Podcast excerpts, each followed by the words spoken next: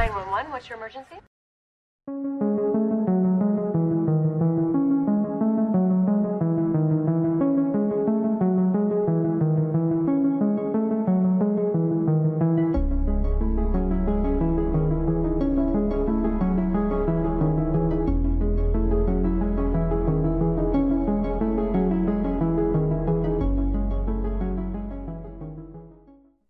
Hola, hola amigos, espero que estén todos súper bien. Yo soy Mika y les doy la bienvenida al último día de la semana Halloween de Un Rato de Misterio.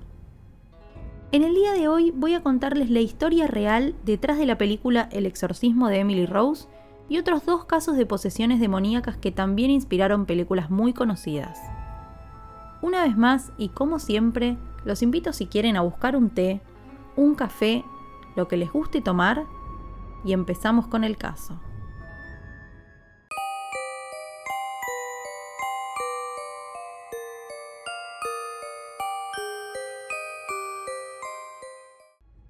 Me aventuro a decir que la mayoría de ustedes escucharon nombrar la película El exorcismo de Emily Rose.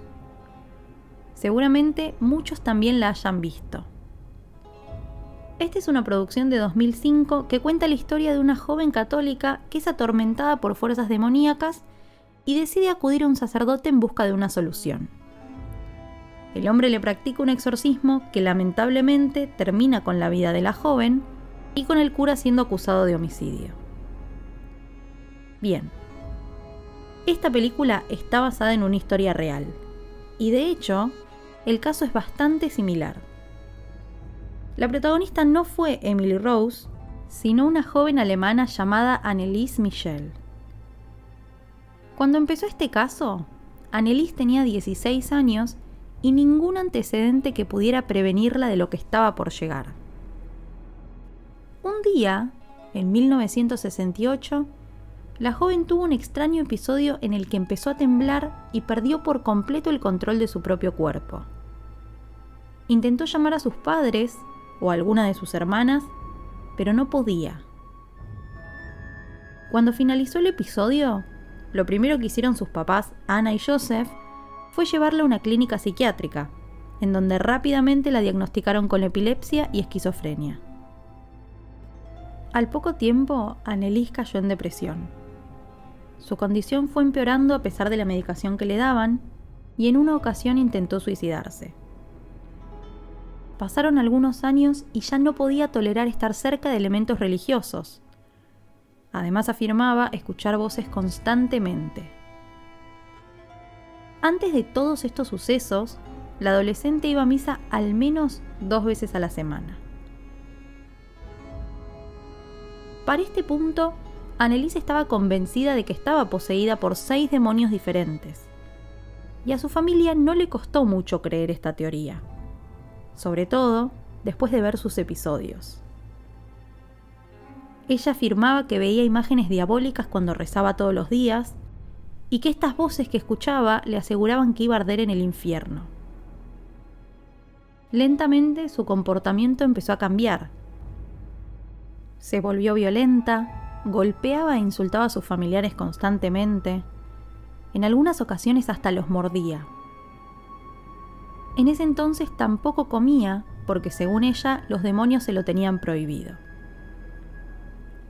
Eventualmente la familia decidió que la situación no daba para más, la hicieron dejar su tratamiento psiquiátrico y se organizaron para hablar con un sacerdote que pudiera practicarle un exorcismo. Pero todos los curas que contactaban los rechazaban. Recién en 1975, dos sacerdotes consiguieron los permisos necesarios para llevar a cabo la práctica. Y a partir de ese momento, Annelies se sometió a dos exorcismos por semana. Durante estas prácticas, la adolescente tenía ataques y convulsiones tan fuertes que debían agarrarla entre varias personas y a veces atarla con cadenas. Cada exorcismo se grababa para poder registrar así todos los comportamientos que Annelies manifestaba. Como les conté, la joven afirmaba estar poseída por seis demonios diferentes y en algunos videos de las sesiones se le escucha hablar justamente con seis voces diferentes. Los exorcismos de Annelies se extendieron un año y medio. hasta el 30 de junio de 1976. Ese fue el día del último exorcismo de Annelies. Ya para ese momento la joven estaba desnutrida, tenía neumonía y muchísima fiebre. Sus últimas palabras hacia los sacerdotes durante la práctica fueron rueguen por el perdón.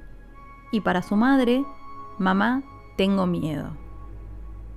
Al día siguiente, Annelies murió. Las causas principales de su muerte fueron desnutrición y deshidratación. Tenía ya 23 años y solamente pesaba 30 kilos. Luego de la muerte de la joven, tanto los sacerdotes como los padres de Annelies fueron declarados culpables de homicidio por negligencia. Se les condenó a seis meses de cárcel, que finalmente se sustituyeron por una fianza y tres años en libertad condicional. La historia de Annelies no es la única que ha inspirado películas y series a lo largo de los años, aunque puede que sea la más conocida. Antes de cerrar este caso, me gustaría contarles brevemente otras dos historias famosas que involucran exorcismos y posesiones demoníacas.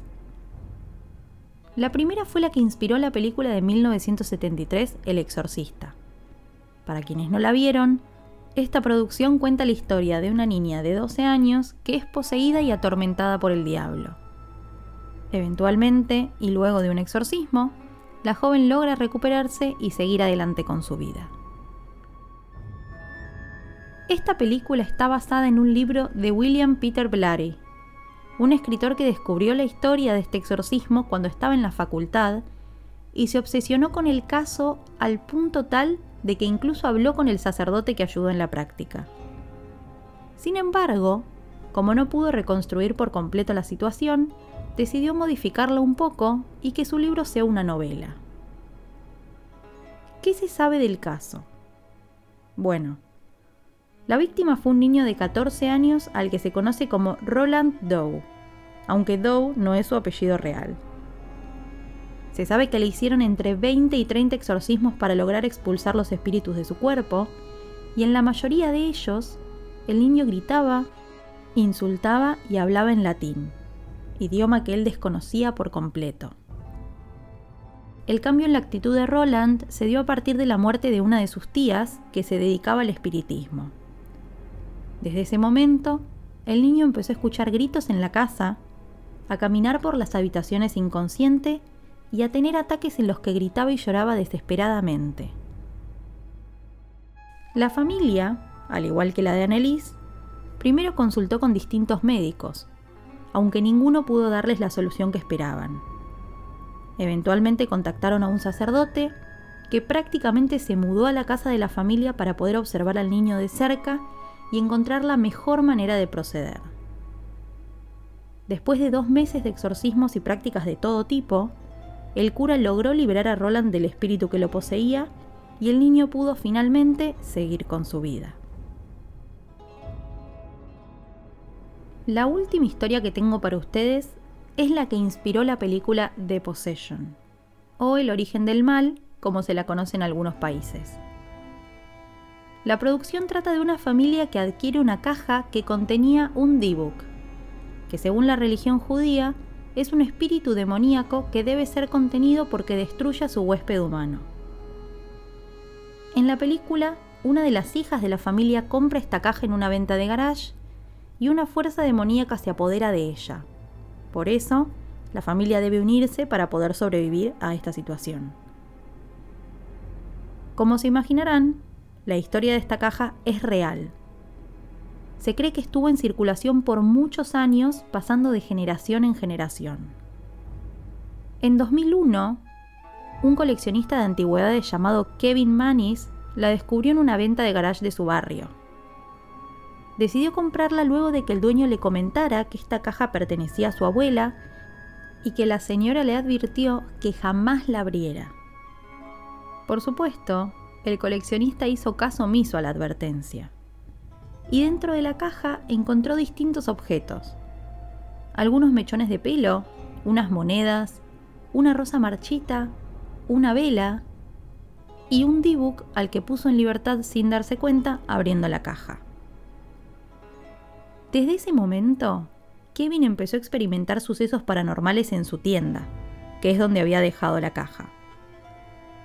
Se rompían cosas misteriosamente, se escuchaban ruidos, los trabajadores estaban totalmente aterrorizados. Al día siguiente de que adquirió la caja, salió un rato del lugar y cuando volvió estaba todo destruido.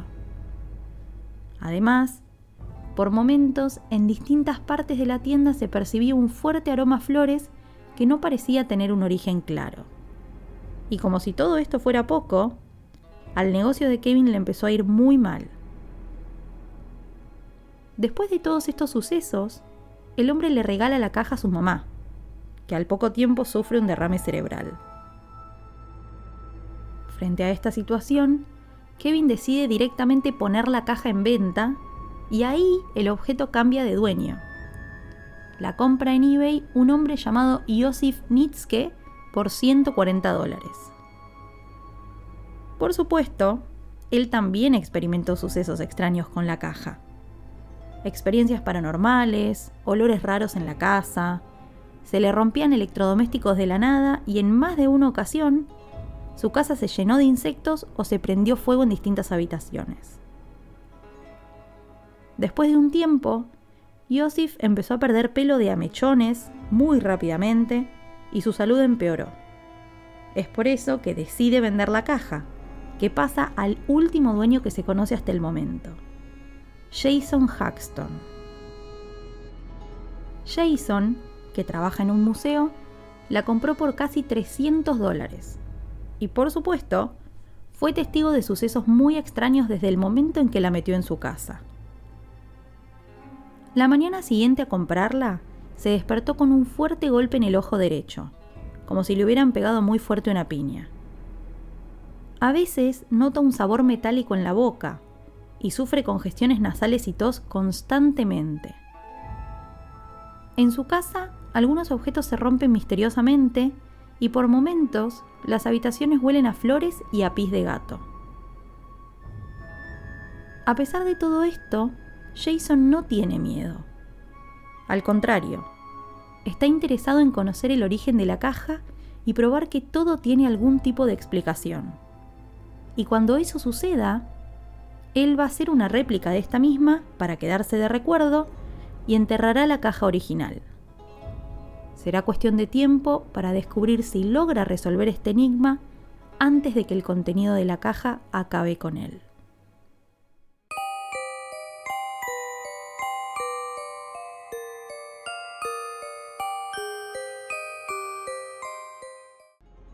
Espero que les haya gustado este último episodio de la semana Halloween y les agradezco por haber llegado hasta acá.